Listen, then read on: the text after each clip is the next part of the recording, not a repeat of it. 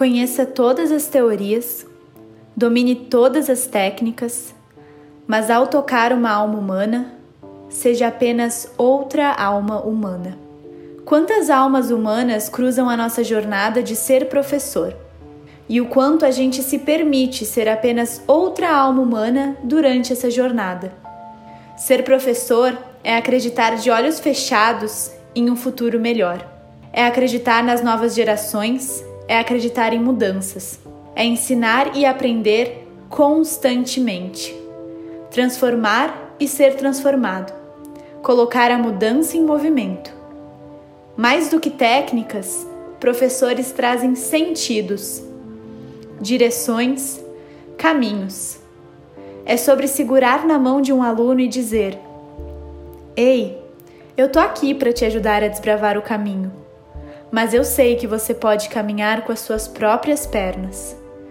Ser professor é abrir portas e possibilitar escolhas. Ser professor é sim andar na contramão. Mas será que a gente está andando? Será que a gente está apresentando possibilidades ou ditando verdades? Será que a gente está estimulando o sentir ou racionalizando a vida? Será que a gente está ensinando sobre o ser humano ou criando robôs? Será que a gente está movimentando a mudança ou deixando a água parada? Eu não sei ao certo aonde esse caminho de técnicas exatas, verdades absolutas, visão limitada e vida robotizada vão nos levar. Mas eu sei que não é para um lugar onde as individualidades são aceitas e respeitadas, nem um lugar onde os maiores potenciais de cada um são valorizados.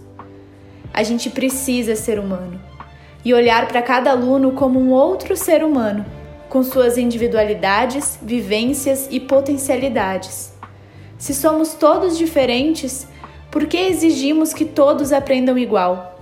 A gente precisa apresentar caminhos, possibilidades, alternativas.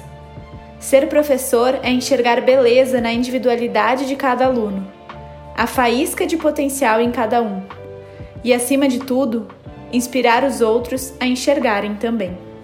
Só tornaremos o mundo mais humano se nos reaproximarmos da nossa própria humanidade.